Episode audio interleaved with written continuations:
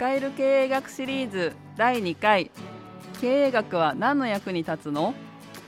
このシリーズではビジネスを知的にをコンセプトに学問的な経営学の知識を分かりやすく紹介していきます。皆さんお疲れ様です。佐藤大輔です。お疲れ様です。国枝です。今川です。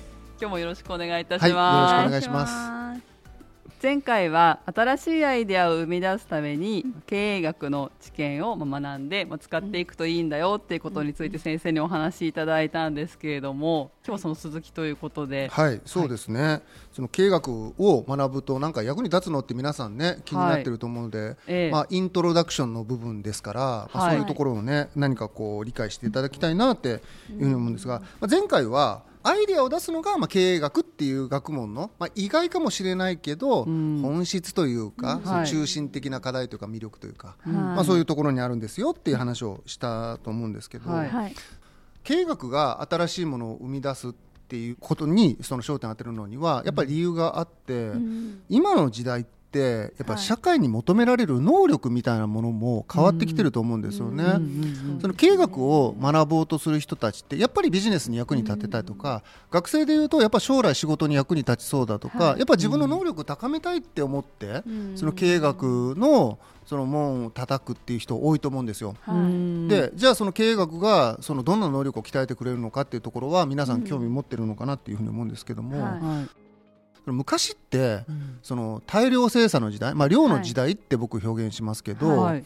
そのお客さんってお客側の立場からすると世の中にうん。物がなかった、うんまたはあっても高くて買えなかった時代、はい。例えば、まあ、すごい昔の話だけど、うんテレビがない時代にうん新しくテレビっていうものが生まれたと、うんあテレビ欲しいなでももうそれは普通の給料では買えない高いものだとはい。いうふうな時代だったらとにかく安くしてほしいってみんな思うわけですよね。はい。そうですね。次から次へとなかったものがある状態になる。電化製品、冷蔵庫エアコン、うんそういうものがなかったものが手に入るっていうことが大事な時代はとにかく技術は生まれてるんだけど高くて買えないわけです。うんでそうすると安くしてほしいですよね。はい。そうですね。じゃあ企業はそれに応えよう売るためには安くしなきゃなんないって思うので何をするかっていうと大量生産をしますよね。うん。値段を下げるためには。でたくさんつか作れば1個あたりのコストが下がる、まあ、規模の経済性って言いますけど、はい。ので大量生産することで値段を下げればみんな買ってくれるという時代なわけです。みんな欲しいと思ってるわそうですから、よね。はい、テレビない人はテレビ欲しいし、うん。冷蔵庫なかったら欲しいですよね、うん。みんな明らかに欲しい時代だから、はい。欲しいけど買えない時代には大量生産が求められる、じゃあ大量生産の中で働く人材に求められるの能力が何かっていうと、うん。とにかくがむしゃらに働いてくださいの人なんですよね、そうですよね。はい、イケイケどんどんで、うん。もうとにかく猛烈社員が求められたわけですよね、考えなくていい。とにかく手足を動かしてくださいと、うん1000円の時給を働いて1時間にまんじゅうを10個作ってくれるバイト君とはいはい1時間に100個のまんじゅうを作ってくれるバイト君どっちがいいかっていうとそれ100個作ってほしいですよね。そうでね。でその方が うんうん。まあ1000円のコストをかけて1個あたりのコストを下げられるわけですよね、はい。同じ時給払っててもたくさんの方が安く上がるわけですからうん。値段も下げられる。うんうん。だからこういった人が求められるわけです。10個じゃなくて100の仕事をしてくれる人が欲しい、だから、はい。我々の親の世代ぐらいまでは、うん。とにかく一生懸命言われたことをちゃんとしなさいと。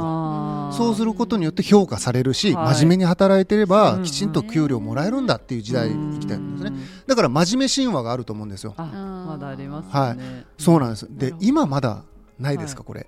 ああると思います。あの学校だったらまだわかるんだけど、うん。社会に出て企業の中でもこの真面目神話意外とこうあるような気がするんですよめちゃめちゃいやいやありますあると思う。うん。なんか言われたことをちゃんとするのが、はい。まあいい人というかし人材として優れているんだみたいな。そうですね。ありますね。うんまあねうんうんって ごめんなさいしんみりしちゃった。いや真面目なことを否定するわけではないんだけど、それだけではもう太刀打ちができないっていう,、うん。じゃあ今の時代求められるのそうじゃないのって言われると、うん。さっきと同じようにねそう社会から逆算して考えてみると今の社会ってうん。買いたいものってうん。ありますかって話なんですね。前回機種変携帯電話の 話をしましたが、今はい。テレビとか冷蔵庫みたいになくてうんうん欲しいなって思うものってなくないですか、いやもうしばらく前から私ないですね、はい。もうこれ買いたいとか、ないですね。うん。全く新しい画期的なね、はい。その商品っていうのは、うん。多分僕の記憶だと最近ではもうスマホが最後かなって思います、うんうんうんスマホってなんだ？みたいな感じになって、はい。みんなスマホを買いたい、はいでもちょっと高いな、みたいな時代あったと思うんですけど、だけどそれ以降多分まあドローンとかもギリでもドローン全員が欲しいってわけでもないですからね、うんそうそうなるとまあスマホぐらいかなと思うんですけど、うん。こういった商品が簡単に言うと求められてるんですね。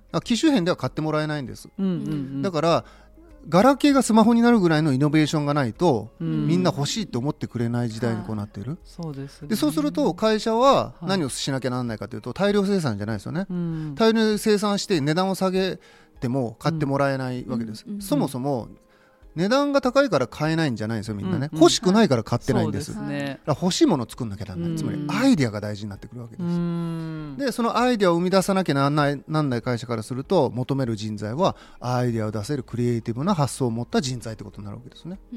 だからこそそのクリエイティブなアイデアを出せる人材こそが求められるし、うん。そういうふうなことを学べるのが経営学だって位置づけにこうなっていく感感じなんですね、まあ、前回も経営学ははい。クリエイティブな、まあ、学問でええ。そういうことを鍛えていくことができるんだっていうふうに言ったんですが、うん。まさにその意味で、うん。まあ、同じことを言ってるわけなんですが、はい。はい経営学はクリエイティビティうん。をこう磨く学問だ、まあ、もっと言うと少なくとも期待されてるんですよね、うん。経営学に。そういう力を身につけること、はい。っていうのは、まあ、はっきりこう言えるのかなと。うん。実際経営団連はい。が、はい。そのもう2000年代にすでに言っているんですけども、え。競争力人材っていうキーワードを出してるんですね、はい。で競争力人材って、まあ、競争力人材の育成と確保に向けてっていう答申というかね提言を出しているんですけども、うんこの提言の中で競争力人材とは既成概念にとらわれないアイデアやビジネスモデルを構築、推進下支えし講義のイノベーションを起こしていくことのできる人材だって言ってるんですね。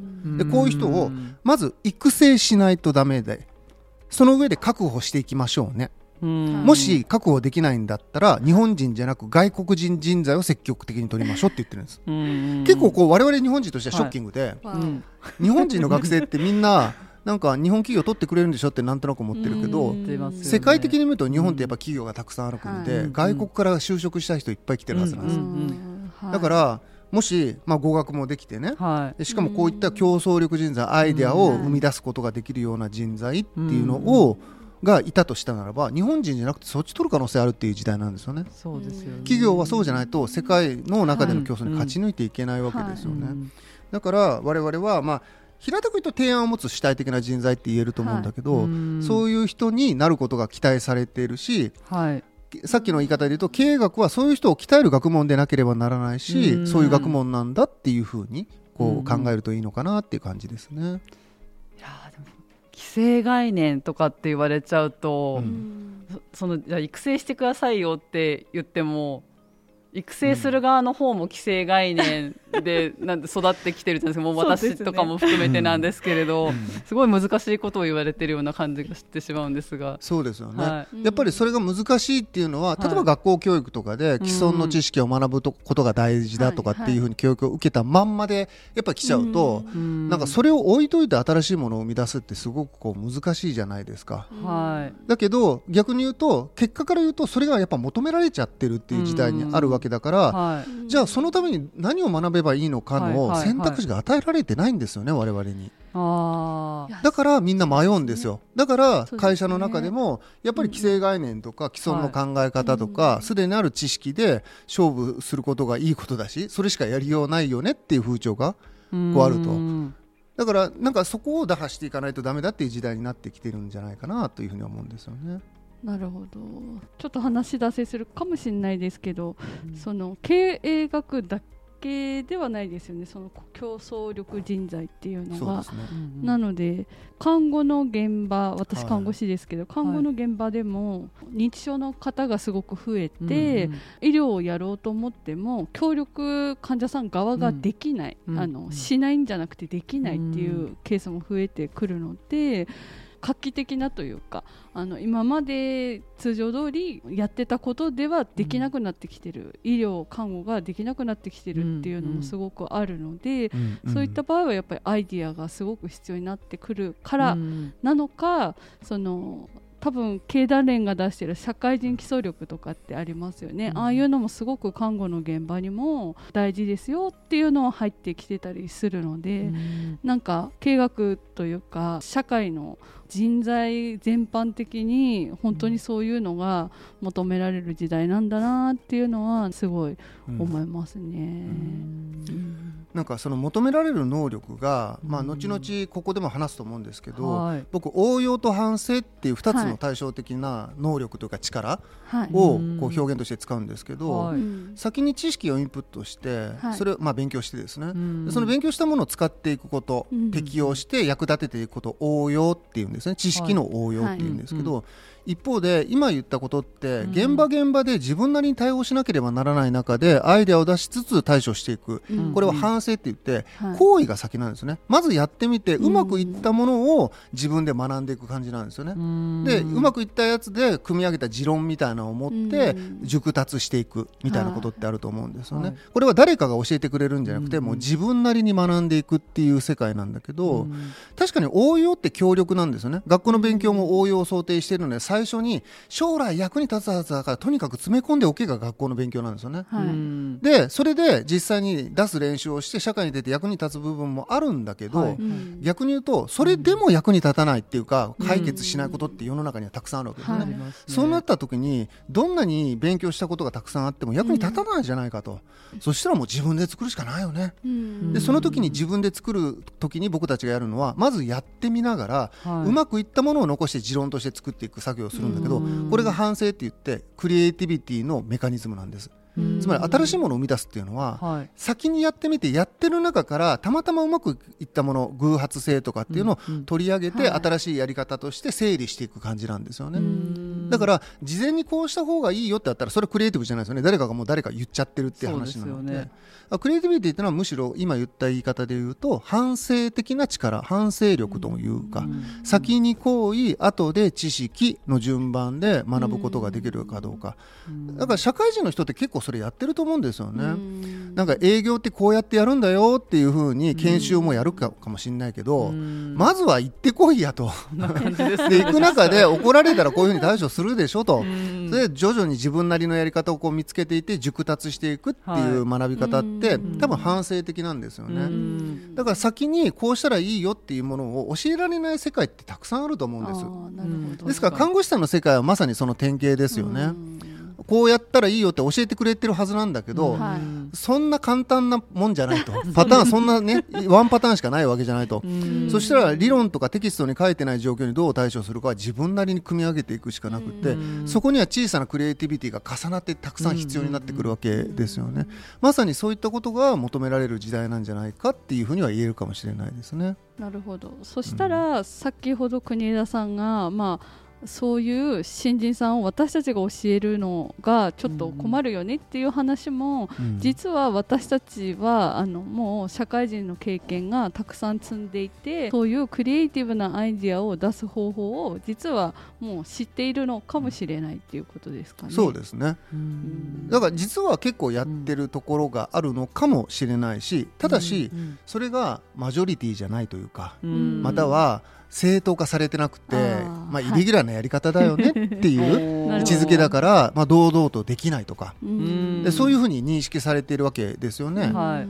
これをバックアップするのが経営学だと思うんですよ、うん。理論的にこう説明できるこれ必要なんだと。はい。きちんと言ってじゃあ必要なだけじゃなくてどうしたらいいのかできない人に教えてあげることもできないとダメなわけで、それを教えてくれるのが経営学だっていうふうに考えていただくと、うん。大枠としてはね経営学の意義みたいなものをこう捉えることができるんじゃないかなっていうふうに思いますね。学ばないとダメですね